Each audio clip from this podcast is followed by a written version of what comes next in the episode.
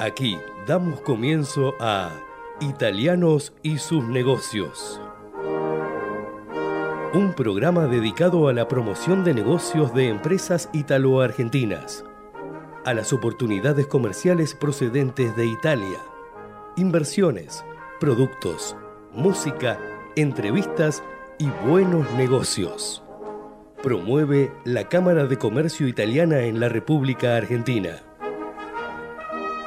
con la conducción de Francisco Tosi y la producción general de Arturo Curátola.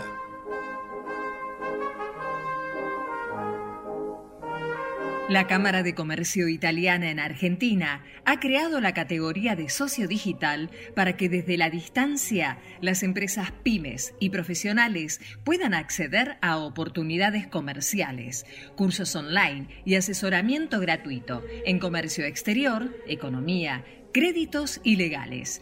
Comuníquese al 011-481-65900, 011-481-65900 o enviando un mail a ccibaires.ccibaires.com.ar. Asociese, los esperamos. ¿Sabías que ahora podés financiar tu proyecto con un crédito online de hasta 2 millones de pesos? Sí, escuchaste bien. Para vos que emprendés, sos profesional independiente y querés impulsar tu proyecto, ahora podés acceder a un crédito de forma 100% online, súper ágil y con aprobación en 48 horas. Entrá a garantizar.com.ar y hacé crecer tu negocio desde donde estés. Con Garantizar Digital, vos podés. Vacía y cepilla los recipientes que acumulen agua. Tira agua hirviendo en desagües y rejillas y colocamos quiteros. Juntos podemos prevenir el dengue. Más información en buenosaires.gov.ar barra dengue. Buenos Aires Ciudad.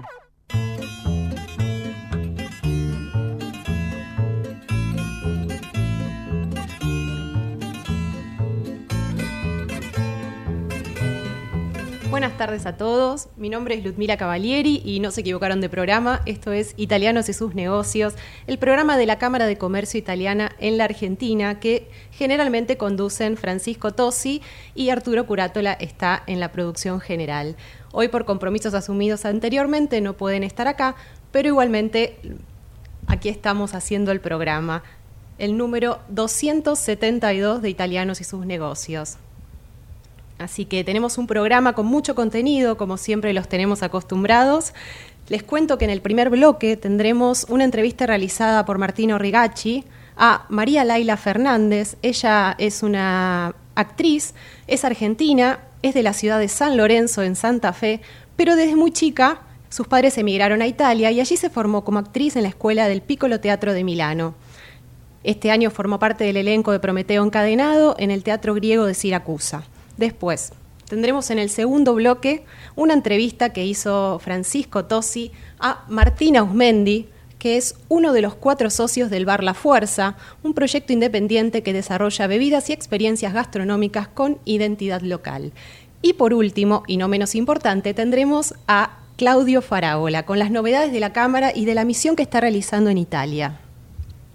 Pero antes de ir a la primera entrevista, no quiero olvidarme de recordarles que además de escucharnos por Ecomedios a M1220 y por YouTube, nos pueden escuchar, por ejemplo, si están en Mar del Plata, los viernes a las 21 horas a través de Radio Brisas FM 98.5, en Pinamar FM 88.9 y en Tandil FM 94.3. Los viernes a las 22 horas, si están en la provincia de Corrientes, nos pueden escuchar a través de Radio Sudamericana en FM 100.3. Los lunes, en zona norte de la provincia de Buenos Aires, a las 20 horas, pueden escucharnos a través de Radio La Luna AM 1140. Los lunes también, pero a las 21 horas, pueden escucharnos a través de Radio Tandil en AM 1140 y en FM Galáctica 97.1 y los martes a las, a las 19 horas a través de Radio Amplitud en AM 660 en Ciudad Autónoma de Buenos Aires y en AMBA. Ahora sí, vamos a ir a la primera entrevista eh, a Laila Fernández, María Laila Fernández, que realizó Martino Rigacci. Adelante. Como se dijo en la presentación, estamos con María Laila Fernández, que es una actriz, más precisamente una actriz de teatro, y más precisamente una actriz de teatro clásico. Yo he estudiado y sé bien quién sos, pero creo que sería bueno contar lo que lo cuentes vos. Pero ante todo, Laila, ¿dónde estás? Hola a todos. Bueno, yo estoy conectada de eh, Italia. En este momento me encuentro en Torino, en la ciudad de Torino. ¿Cómo es tu historia? Eh, según lo que me contaste y lo que fui leyendo, en el 1991, con pocos meses de vida, eh, tus padres te llevaron, porque desde San Lorenzo, desde la provincia de Santa Fe, Alemar, que, creo que es la región central italiana, que creo que es tu patria italiana, digamos. Exactamente. Cuando tenía siete meses, em, mi familia decidió venir a Italia. Bueno, antes vino mi papá, eh, porque nosotros éramos con mi mamá y mis dos hermanos, entonces cuatro. Antes vino él, eh, buscó una casa, toda una situación para que para que mi mamá lo, lo siguiera después de, unos meses. Así que yo nací, mi papá me saludó, vino a Italia y después mi mamá con mis otros dos hermanos, más grandes que mí, vinimos eh, a Italia nosotros también, en Porto San Giorgio, que es una mm, ciudad sobre el mar, en el Emarque, dijiste muy bien, en una región en el centro de Italia, eh, te cuento muy rápidamente que mi papá decidió vivir ahí eh, por, por, puro caso, porque una vecina de su mamá en Argentina le había pedido el favor de poder entregar una letra a una, a una, a una, a una pariente en Porto San Giorgio. Y él, por, por, por ese motivo llegó ahí a, entregar esta letra y se enamoró de la, de la, de la, de la, de la ciudad y quedamos ahí. Y todavía estamos viviendo ahí, o sea, mis padres viven en Port San Giorgio. Pero vos como buena actriz no tenés tanto una residencia fija, sino que estás en turné, o sea, viajás un poco por, por toda Italia. Contanos cómo es eso. Exactamente. O sea, yo crecí y estudié ahí en Porto San Giorgio, en Alemarque. Después del secundario em, hice mi primera escuela de teatro también fue en Alemarque, una escuela bienale de dos años en Ancona. Em, y después eh, estudié otros tres años en Milán también. Y después empecé a trabajar y trabajando eh, me considero una de las actrices que, porque hay distintas maneras de hacer este trabajo, este trabajo. Hay, hay, tengo colegas, amigos, eh, compañeros que, que, viven en una ciudad y trabajan en el teatro de la ciudad, Torín, Roma. Yo no, yo soy bastante nómade, o sea que me, mm, me llaman mm, en distintos proyectos y, luego vivo donde trabajo. Siempre fue así. Ahora no sé si, si cambiará esto, pero hasta ahora fue así y fue muy lindo. Así que sí, no tengo, mi casa es mi valija y no tengo, la verdad que no tengo un punto, un punto mío donde quedarme. Está bien. Eh, eh, ahora vamos a hablar un poco de tu carrera y, de las obras en las cuales participaste, etcétera. Pero mm, ¿Qué es para vos el teatro clásico y cómo llegaste? O sea, las preguntas un poco se juntan, ¿no? Lo elegiste, el teatro clásico en cierta medida te eligió a vos. Eh, y, qué, ¿Y qué es para vos? Y si podés explicar también el teatro clásico en Italia, qué fase está viviendo. Eh, sé que estudiaste, trabajaste con eh, Luca Ronconi del Piccolo Teatro de Milano, que es realmente para quien más o menos sigue eh, eh, el teatro, es, es un, nombre eh, gigantesco realmente que marcó la historia del teatro y no solo italiano. Sí, Luca Ronconi lo conocí en la Escuela del Piccolo porque en ese tiempo era director. tuve la grandísima oportunidad de, de tenerlo como, como maestro. fue un maestro iluminado realmente.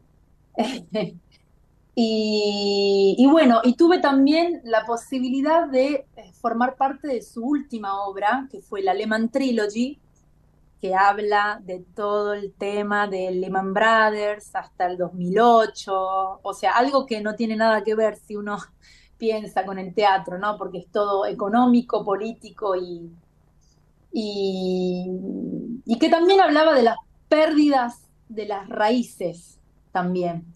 Em, bueno, es otro mundo eh, todavía. Ah, Ronconi es un tema muy grande para mí porque mm, después él murió cuando nosotros justo mm, estábamos ensayando su, su obra y me quedé como sin padre en el sentido de que su forma de ver el teatro, de trabajar sobre las obras, era una manera muy tridimensional, no sé cómo decirte, si yo leía un texto sola o leía un texto con él, em, es como que el texto se levanta, o sea, quedaba tridimensional. Vos, veías otras cosas más que en primera lectura no, no, Mm, solo un genio puede hacer eso. Mi próxima pregunta, a partir de lo que vos estás diciendo, que ya me lo empezaste a responder, es eh, el secreto ¿no? del teatro de Ronconi. ¿Cuáles son? ¿Qué te dejó esas dos o tres cosas que vos las aprendiste para toda tu vida y que quizás forman parte de la, de la excepcionalidad de Luca Ronconi?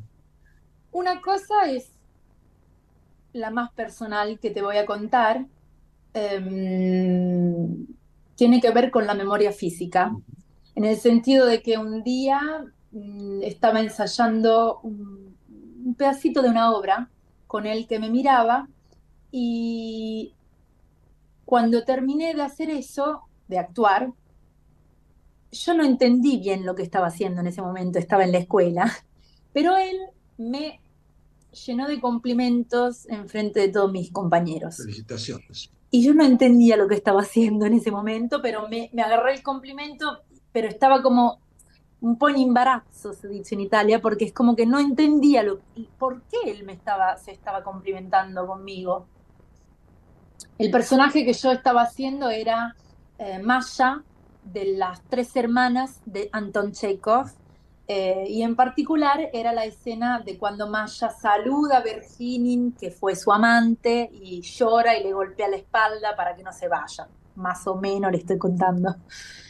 Em, bueno, estoy entrando muy en el detalle. ¿Por qué hablo de memoria física? Porque yo creo que en ese momento mi cuerpo hizo actorialmente, o sea que yo actué una pérdida empecé a llorar, empecé a, hacer cosas físicamente que mi cuerpo físico tenía memorizado. Lo que quiero decir es que estamos llenos de memoria física y cuando memoria física quiero decir que eh, si vos sufriste, tu cuerpo se acuerda del sufrimiento. Si vos eh, em, percibiste felicidad, tu cuerpo se acuerda de tu felicidad. Entonces tal vez ser actriz y ser actor quiere decir ir a pescar también esas cosas, ¿no? Que están adentro nuestros y no solo mentalmente, no solo con fantasía, sino también físicamente es algo que no perteneció o no.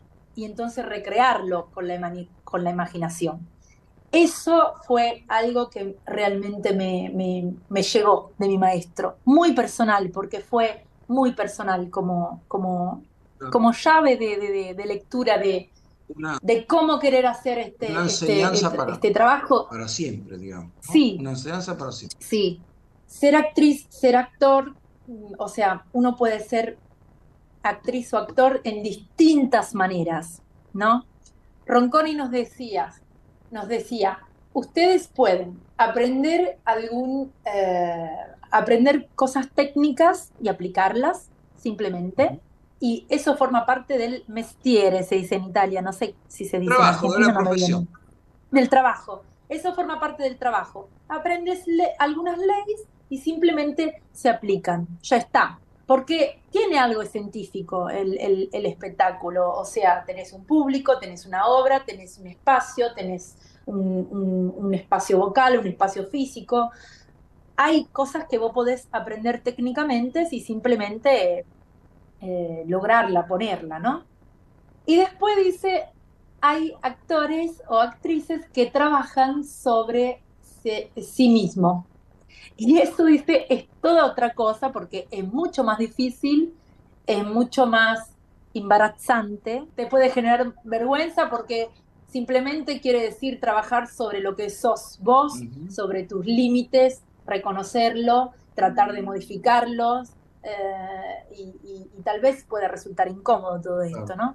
Entonces, él dice, eh, puedes elegir también de, tomar esta calle, que es mucho más peligrosa, eh, que es distinto, pero decía, de trabajar sobre nuestra, qué sé yo, él dice, un, sentido es trabajar sobre tu piel, sobre lo que vos sos, y un sentido es trabajar sobre la imagen que los otros se espera de vos. Porque cuando vos empezás a trabajar y a ser reconocido, puede soler pasar que te vas defendiendo de lo que el público se espera de vos. Eso es otro tema más que se agrega a Me parece Que, que tocaste justamente un poco lo que buscaba, que era la esencia del teatro y lo que te transmitió ese gran maestro.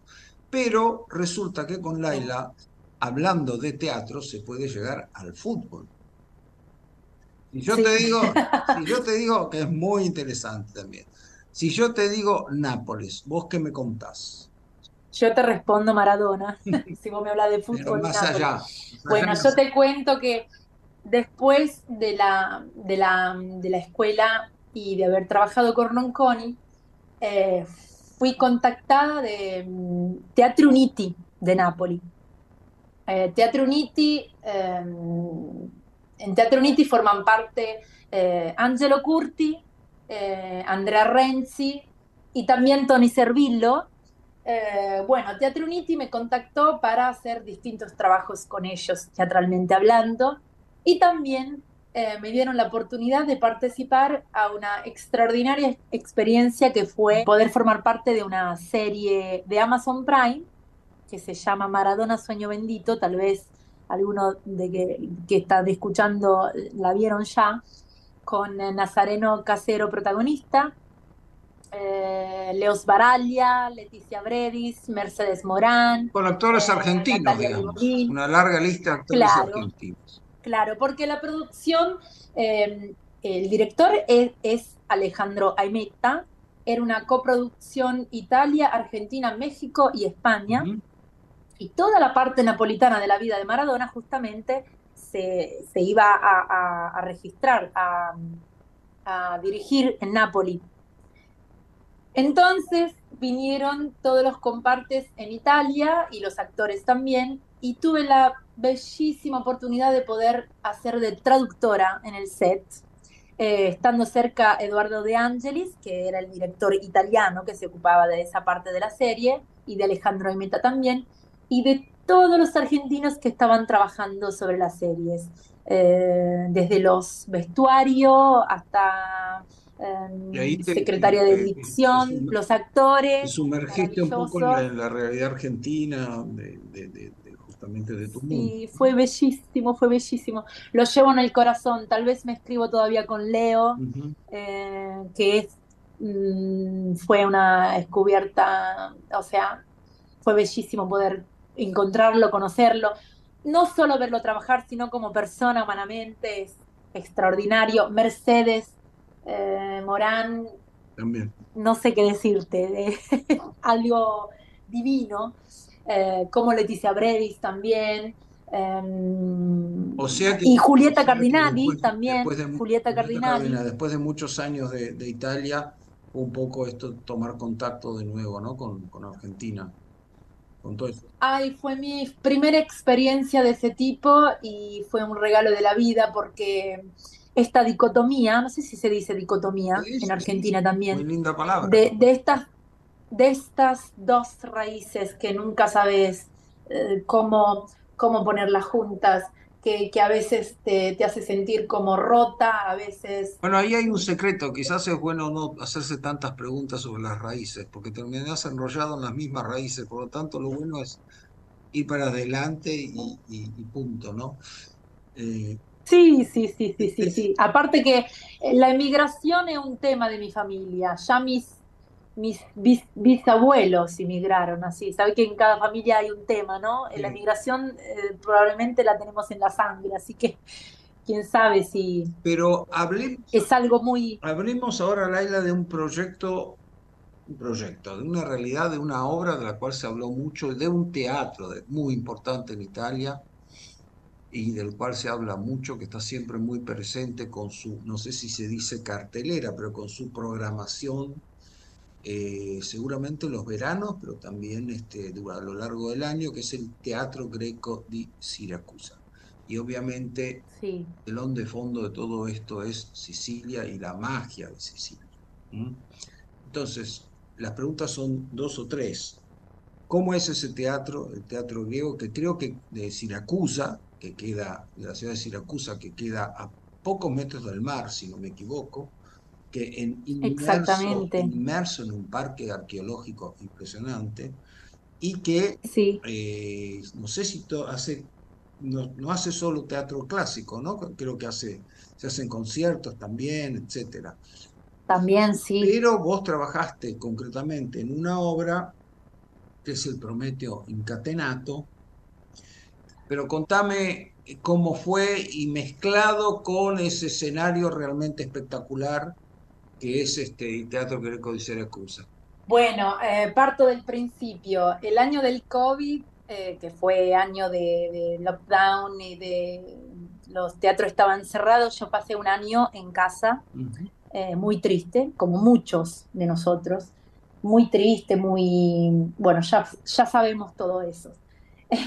Lo cuento porque el año después me sucedió poder eh, hacer un casting, un provino, una prueba para entrar a formar parte de las obras del teatro griego de Siracusa y me eligieron.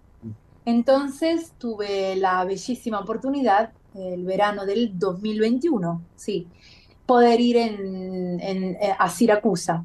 Eh, teatro griego de Siracusa es un, como dijiste vos, un antiguo teatro al aperto. Los espectáculos se hacen en el aire libre.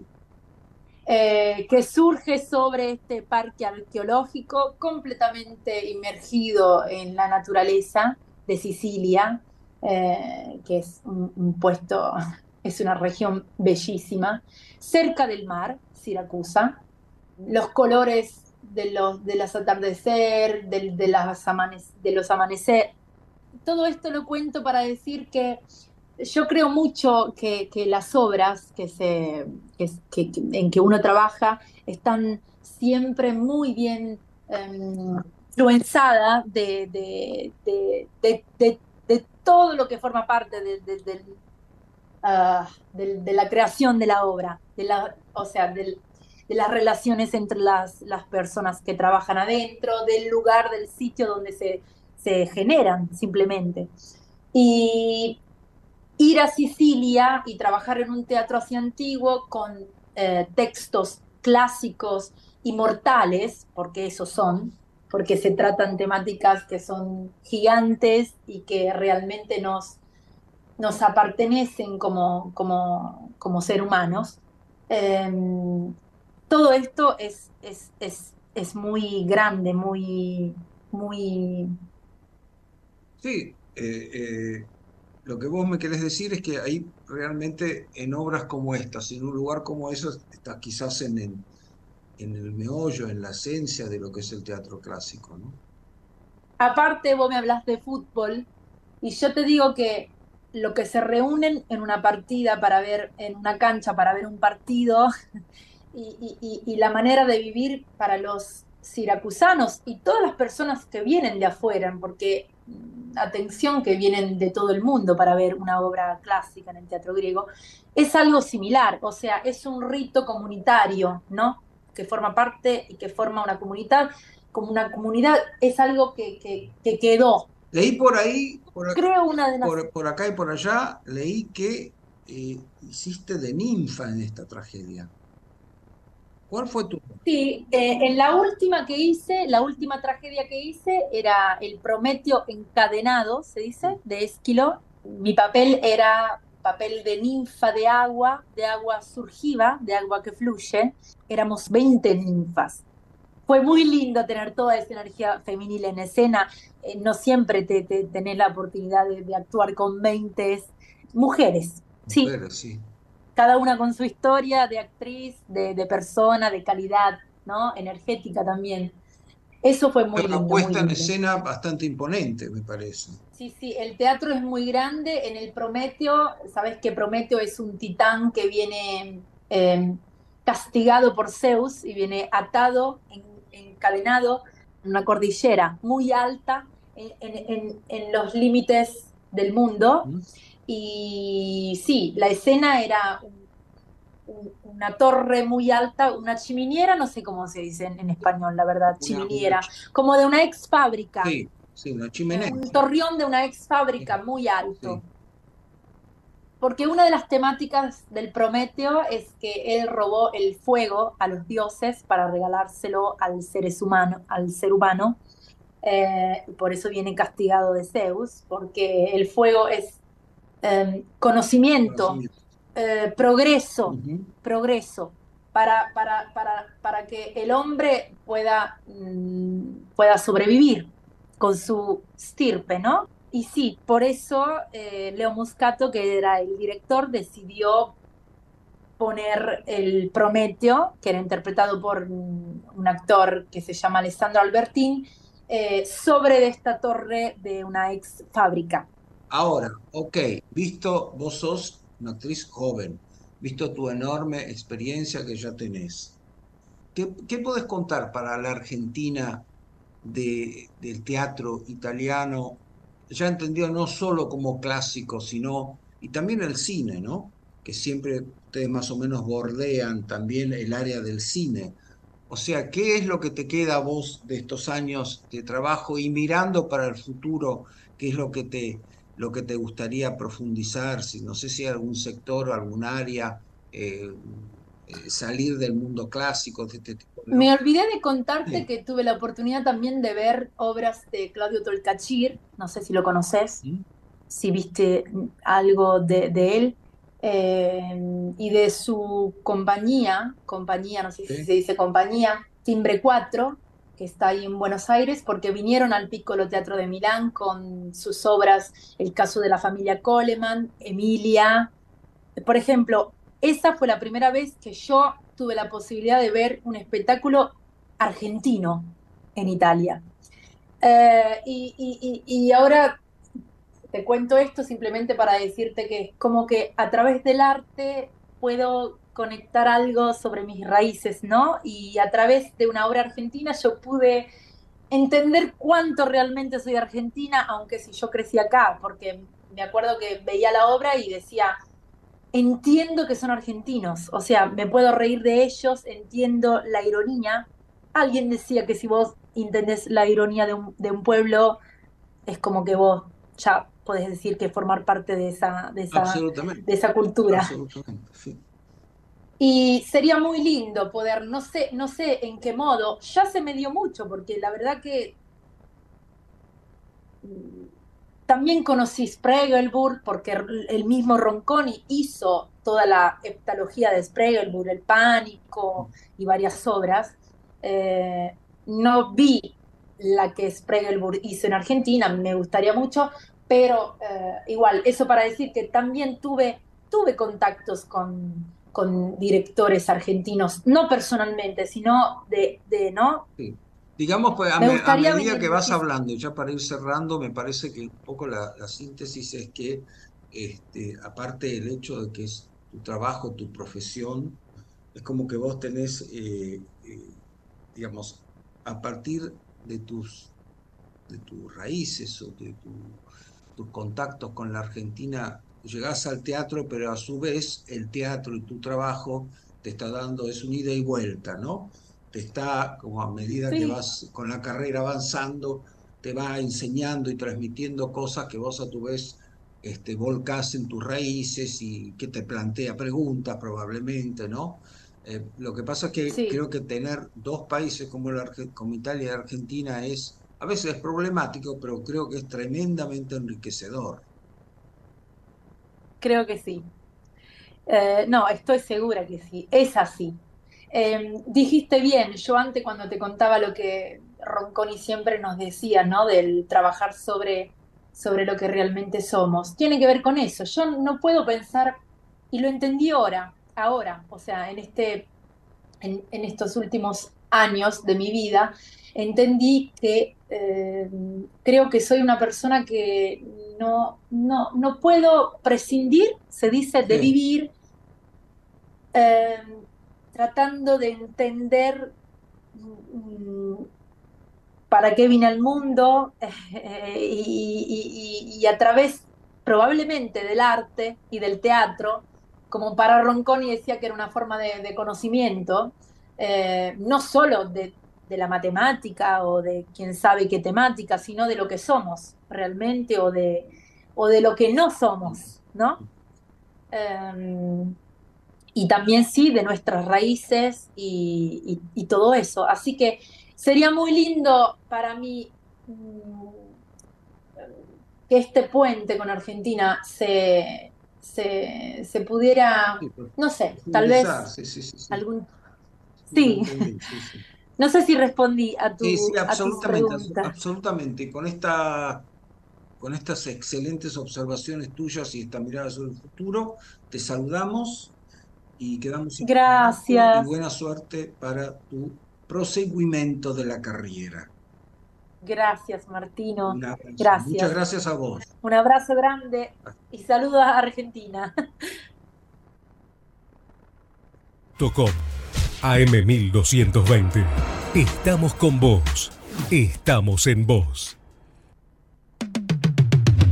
American and Merit Hoteles. Primera cadena hotelera argentina. 3, 4 y 5 estrellas. Más de 20 destinos de Argentina y el Cono Sur.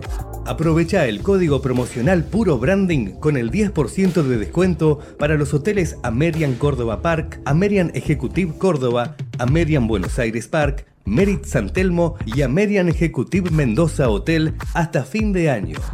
No válido para fines de semana largos. American and Merit Hoteles. Informate en ecomedios.com. Seguinos en TikTok arroba ecomedios 1220. La Cámara de Comercio Italiana en Argentina ha creado la categoría de socio digital para que desde la distancia las empresas pymes y profesionales puedan acceder a oportunidades comerciales, cursos online y asesoramiento gratuito en comercio exterior, economía, Créditos ilegales. Comuníquese al 011-481-65900, 011-481-65900 o enviando un mail a ccibaires.ccibaires.com.ar. Asociese, los esperamos. ¿Sabías que ahora podés financiar tu proyecto con un crédito online de hasta 2 millones de pesos? Sí, escuchaste bien. Para vos que emprendés, sos profesional independiente y querés impulsar tu proyecto, ahora podés acceder a un crédito de forma 100% online, súper ágil y con aprobación en 48 horas. Entra a garantizar.com.ar y hace crecer tu negocio desde donde estés. Con Garantizar Digital, vos podés. Bien, seguimos en Italianos y sus negocios, el programa de la Cámara de Comercio Italiana en Argentina. Les recordamos que pueden seguirnos en nuestras redes sociales, arroba Cámara Italiana en Argentina, en LinkedIn, Instagram, Facebook y YouTube. Así pueden enterarse de todas las novedades de la Cámara. Ahora vamos a escuchar la siguiente entrevista a Martina Usmendi. Él es socio fundador del bar La Fuerza, así que adelante la entrevista realizada por Francisco Tosi. Saludamos a Martín Ausmendi, socio y responsable de marketing de La Fuerza. Y, la verdad que yo soy una persona que, digamos, me puedo llamar un, usuario de La Fuerza. Ahí fui por primera vez hace ya varios años. y, es un bar realmente emblemático. Pero antes le voy a pedir a Martín si por favor nos puede contar brevemente su trayectoria y después vamos de lleno a este emprendimiento. Bueno, bueno, encantado Bueno, la verdad que La Fuerza es un proyecto soñado para mí, que lo, lo emprendimos con, somos cuatro socios, cuatro amigos, con distintas trayectorias vinculadas al mundo de las bebidas, la gastronomía y distintos proyectos, eh, que nos juntamos con la idea de hacer un vermú y el bar fue parte de la idea, digamos, fue como una, la forma en que creímos, una forma que creímos buena de empezar a recorrer un camino entre el vermú y la gente en un lugar donde la gente se animara a venir a probarlo, a probar algo nuevo. vos sos un eh, experto, sos un experto barman y tenés muchos años en la industria. Sí, yo empecé de barman hace más de 20 años y después me dediqué siempre dentro de la gastronomía, trabajé para empresas de bebidas, organicé eventos, trabajé como periodista gastronómico, bueno, siempre tuve muchos proyectos diferentes y laburé muchos años con el, con el tema aperitivos trabajando para, para Campari, que bueno, es una empresa Exactamente, y como un experto en estrategias de Bermud. ¿Qué, es estrategia de no, bueno, la, la, si, si uno, para poner la estrategia, para mí es mucho más simple. Argentina tenía, cuando trabajé en su momento con Cinzano, es una marca que está, eh, digamos, en el imaginario popular, en el sentimiento popular de este país, en la cultura de este país, siendo una marca de origen italiano. Y un poco ahí está la idea de la fuerza, decir, bueno, un país que, que, ama tanto el vermú, que está atravesado ahí, medio entreverado en, la cultura de este país, ¿cómo puede ser que no tenga un vermú local? Siendo que para hacer vermú no necesita vino y hierbas, básicamente, y tenemos. Y obviamente la fuerza nace con la, con el, con la, la, ah. fantasía y la búsqueda de vermú hecho en Argentina, pero con identidad local. Antes de eso, claramente el vermut es una herencia de la inmigración italiana. Eso no tenemos ninguna duda, porque aparte las marcas Campari, Cinzano que vos dijiste son, son emblemáticas eh, de, Italia, ¿no? Te diría que antes de Italia, Piamontesa, digamos, o sea, ese, porque digo, antes de, antes de la Italia unificada, lo armó nace en Turín, en el Piamonte, muy vinculado a la cultura local, de una zona productora de vinos, con mucha historia de hierba, yo tuve la posibilidad de viajar allá, eh, y conocer, donde vos tenés las arboristerías, tenés un paisaje que uno podría asimilar también a lo que podría ser Mendoza, en el sentido de que vos tenés las montañas, la, precordillera, eh, una zona de, riqueza natural de hierbas que se utilizaban culturalmente para cuestiones de botánica, de farmacia y demás. Eh, y, de, y de ese nace el vermú, con vinos y hierbas. Y en una cultura como la de lo que era Turín en fines del 1700, con una burguesía ávida de consumos de bebidas, una bebida vinculada a la vida cultural de la ciudad. La gente tomaba vermú en los bares antes de ir al teatro, después, al final del día, digamos, en, ese ámbito de la vida de una ciudad como Turín a fines del 1700. Toda esa cultura inspira eh, como producto a, países vecinos, ahí después aparecen los vermú en Francia, en España, pero, pero incluso ni siquiera en Francia, en regiones de Francia, en regiones de España, digamos, como algo mucho más regional. Y después, cuando los inmigrantes vienen a Argentina, traen muchos inmigrantes del vermú como parte de esa cultura. Y ahí empieza una historia local en Argentina, obviamente con esta gran inmigración italiana que tuvimos. Y en, todos los, lo que vos decías de Torino, la región de Piemonte, eh, ¿se hace con qué se pasa el vermut? Y en muchos se usa el, el moscatel, por ejemplo. Y hay otras ideas, pero por ejemplo, el nombre que lo que le da nombre al vermú es la artemisia, que la artemisia, eh, supuestamente para vos, claro, pero la, la, la, artemisia o el wormwood en inglés, que de ahí viene la palabra vermut, tiene que ser, de hecho, para ser vermú tipo Turín, tiene que ser de esa región, porque es muy común la artemisia en la región de, del Piamonte. Entonces, lo que le da nombre al vermú es la artemisia, y la artemisia es natural de ahí, o se encuentra en la región de, de, Turín.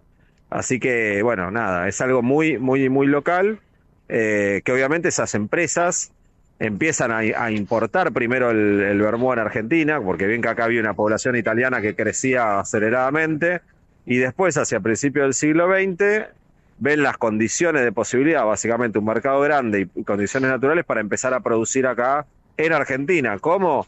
Con vinos locales, ya la, había una incipiente cultura vitivinícola y producción vitivinícola en Argentina, había transporte, ya trenes que podías traer el vino para elaborar en la ciudad de Buenos Aires y las hierbas que venían de Europa. Entonces vos un producto, en vez de importar botellas cerradas, digamos, de vermú, vos traías la hierba, la fórmula, el conocimiento, usabas vino local, elaborabas en Argentina y así empiezan a elaborar desde el principio del siglo XX marcas como Martini, como Cinzano, y eso obviamente le da un salto también grande a la, al consumo de vermú en Argentina, porque obviamente al consumir, al producir localmente le da la posibilidad de ser más competitivo y de, y de crecer, y se transformaron así en bebidas muy populares en nuestro país vinculado realmente a la cultura popular. O sea, uno veía publicidades de, de Cinzano en las canchas de fútbol, en, los deportes, turismo carretera y, todo eso. Y, de repente, y a ustedes se les ocurre hacer un vermut aprovechando las hierbas andinas y el Malbec. Claro. Exacto. Y torrontés también para el blanco. ¿Las mismas? Ah, el torrontés. No, hierba.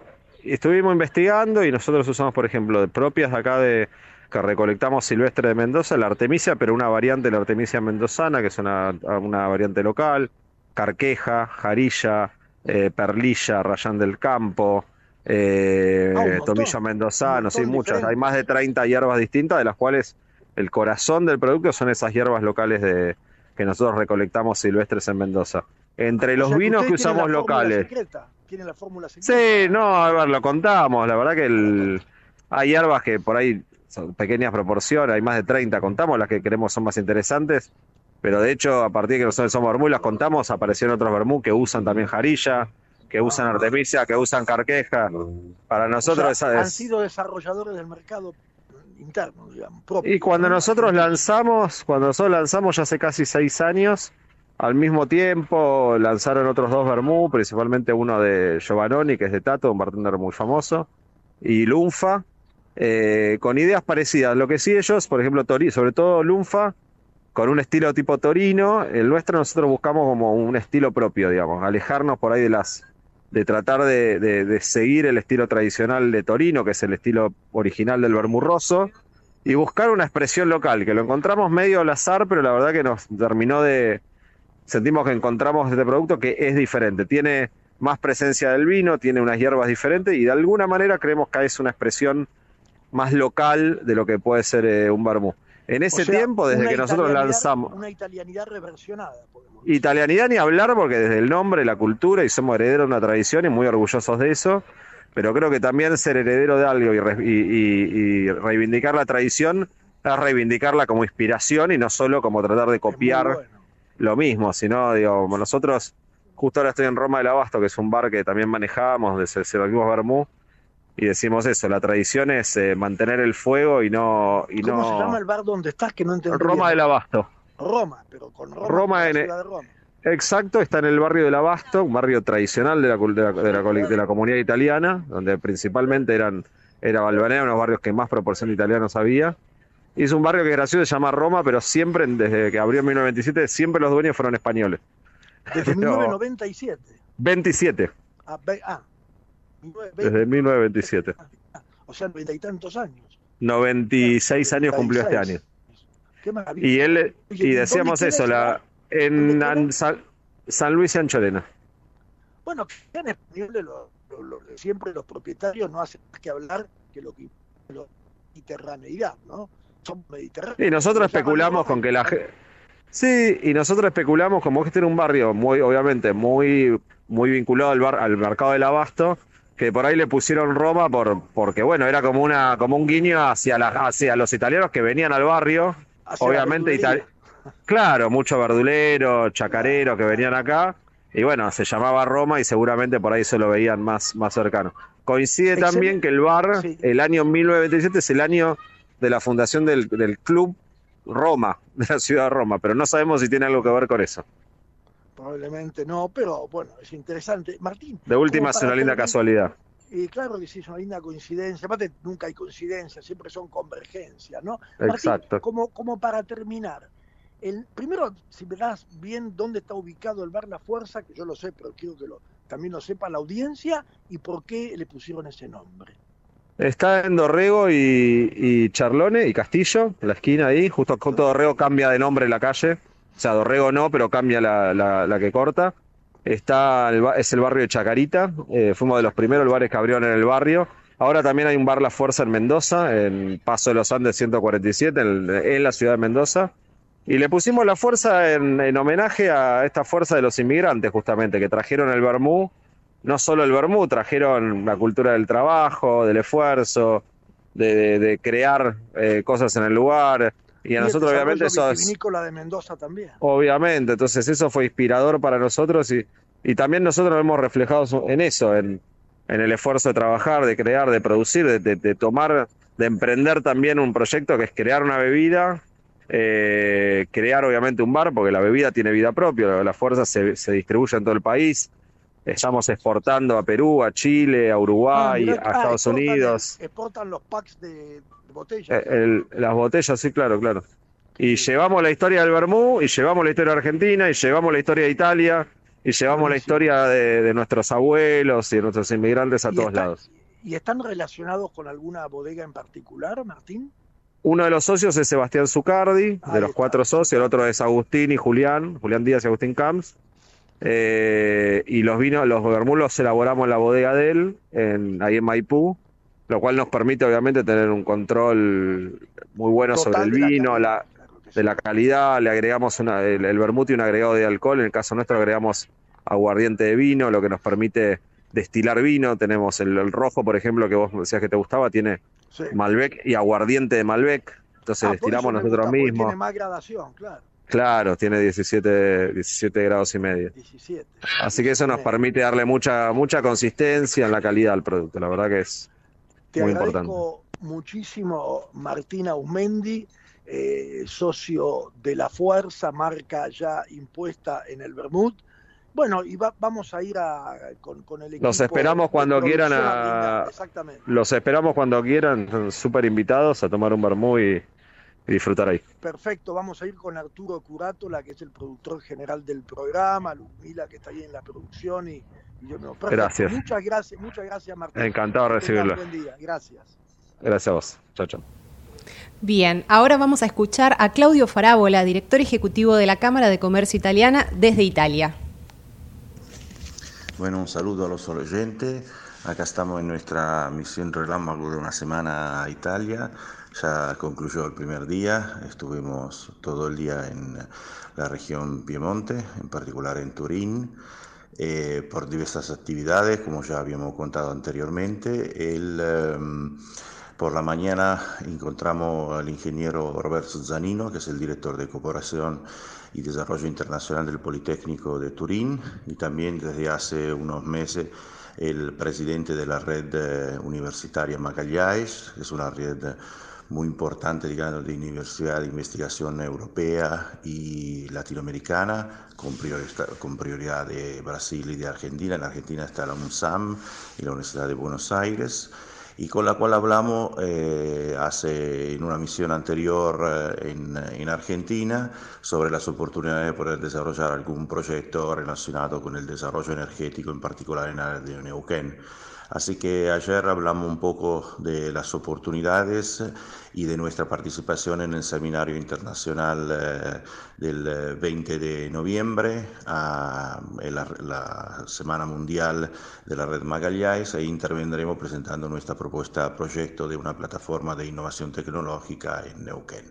Así que terminada esta mañana, nos eh, mudamos eh, en un pueblito alejado de Turín que se llama Grullasco, donde está la sede de la Facultad de Agronomía de la Universidad de Turín. Ahí nos encontramos con eh, el, el, ingeniero agrónomo Botta, que es un especialista en genética arbórea eh, de árboles y con la doctora Mellano, también experta en el crecimiento y desarrollo de plantaciones de castaño.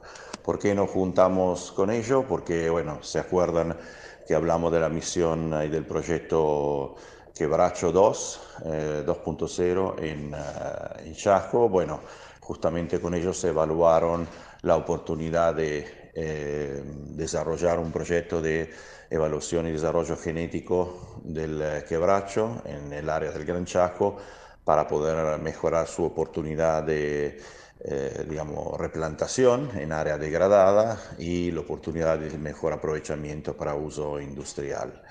Eh, ellos tienen mucha experiencia en esto, en particular en bosque nativo, en bosque de castaño en este caso, porque obviamente la región Piemonte está llena de, de, eso, y también con el castaño se produce acá en Piemonte el tanino, así que eh, son plantas, digamos, que se asemejan o por lo menos tienen un mismo, un mismo fin, además de ser usadas para muebles y para muchísimas otras otras cosas. Eh, a posteriori nos reunimos también con eh, el profesor Francesco Tagliaferro, eh, ex director del, IPLA, Instituto de Piante da Legno y Ambiente, que es eh, una institución muy prestigiosa a nivel eh, europeo. Es el instituto que se ocupa de hacer todos los planes forestales y ambientales para la región de Piemonte.